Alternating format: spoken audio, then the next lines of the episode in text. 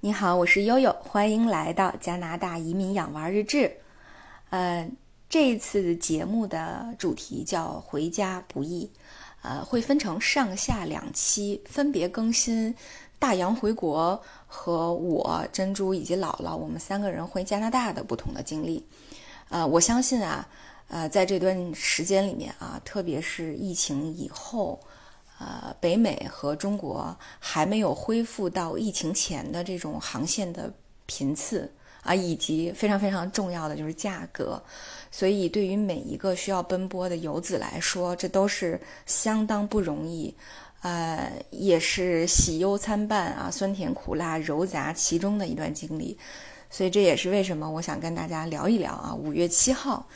呃，大洋从多伦多回国。啊，以及四月七号，我们俩时隔一个月啊，我们回来的这两程的经历，因为这两程呢，我们都没有选择和以往，或者是和其他人类似的啊。其实我我们这两程都比较个别，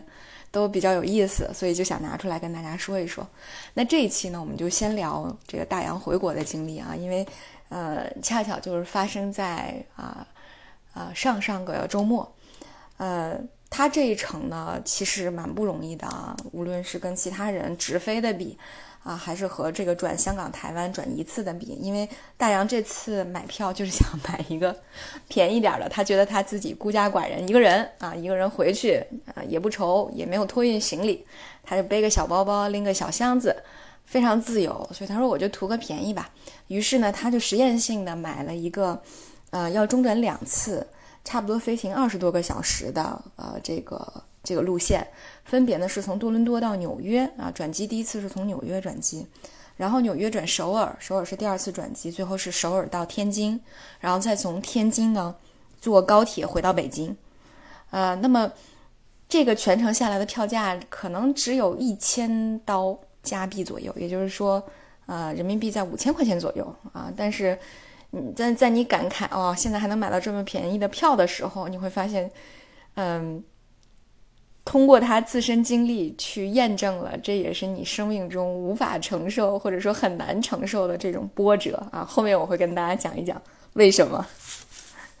好吧，那实际上呢，他是在啊五月七号的飞机，但是五月七号凌晨六点多的飞机，所以实际上是在我们的感觉哈，好像是他周六的。晚上就走了，特别是对于孩子们来说，入睡之前跟爸爸道了别啊，爸爸，呃，三点多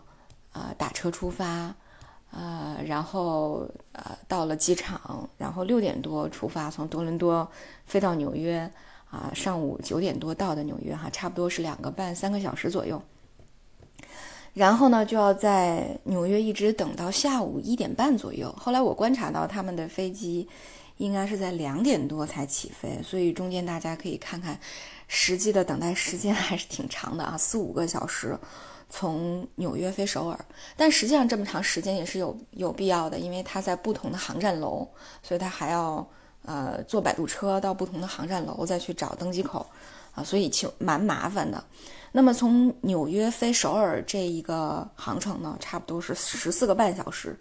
也是非常非常的长了，然后大洋一上飞机，累的就立马昏睡了过去，连发餐发水都不知道，睡了很长时间，呃，然后呃到达首尔呢是差不多下午啊六点零八左右，啊，那么在首尔待的时间就更长了，因为首尔飞天津是转过天来早晨的九点多，所以实际上这里面就遇到了一个他要在首尔过夜的问题。呃，那么最后首尔到天津的这一程很短啊，只有一个半小时。呃，对，所以实际上它的整体飞行时间，这是我刚才说的，为什么将近有二十个小时的时间。但是呢，它最终到达天津的时间呢是周一晚上十点半、十一点，孩子们又睡了，然后等周二早晨起来才知道爸爸到了，所以给孩子们的感觉是爸爸是周六走的，然后周二才到。大家能感受到吧？就是四天的时间才从加拿大回到了中国，所以这里面还是挺有意思的啊。这个这个呃，加上这个多程的转机，加上时差，加上飞行，最后给他自己的感觉和给我们的感觉差不多，都是好像花了三四天的时间，然后跨越了千山万水才回到了国内。啊，其中最有意思的一段呢，是从，呃，首尔转的这一段，因为首尔转这一段刚才讲到了哈，要过夜，呃，差不多是从下午六点，然后，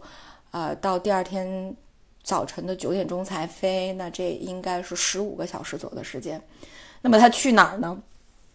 好在我这我记得我有在之前的节目里面提到哈，我大我堂姐的先生是韩国人。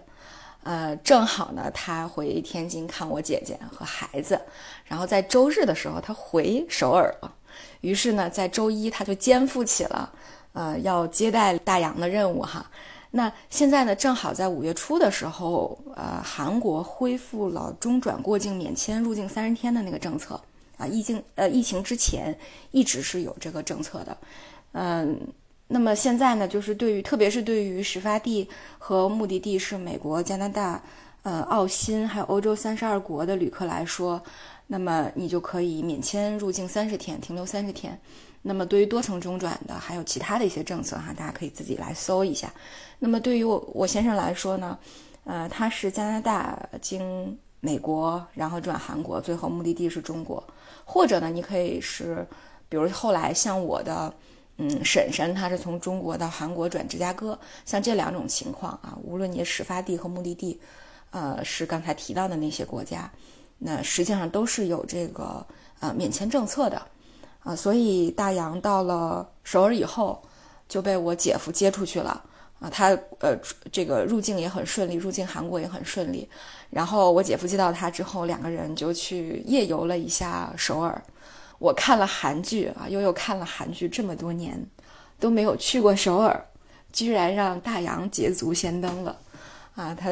带他这个夜游了一下这个，呃，市容市貌，然后还带他去吃了炸鸡啤酒，让我非常的愤怒和嫉妒啊，羡慕嫉妒恨，对，然后我姐夫就把他安顿在了他家旁边的啊酒店，然后第二天早晨。呃，六点多又开车送他回机场。那实际上仁川机场和首尔的距离还是挺远的，差不多开车要一个小时的时间。所以如果呃大家也将来选择这个路线的话，可能也要考虑这个中间的路程，呃，要算进去啊，看看你的时间是不是足够的长。所以在经历了这呃韩国游，就是莫名其妙的这个直接插入的这个韩国游。呃，然后终于抵达了北京之后，大洋也累得差不多了，所以，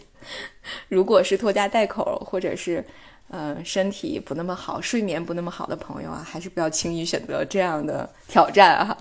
好吧？呃，那么这就是大洋的这个归家不易的经历啊。那么在。本周晚一点哈，还会更新一下悠悠托老带小返回加拿大的不易经历，好吧？那今天我们的节目就到这里，我是悠悠，感谢您的关注。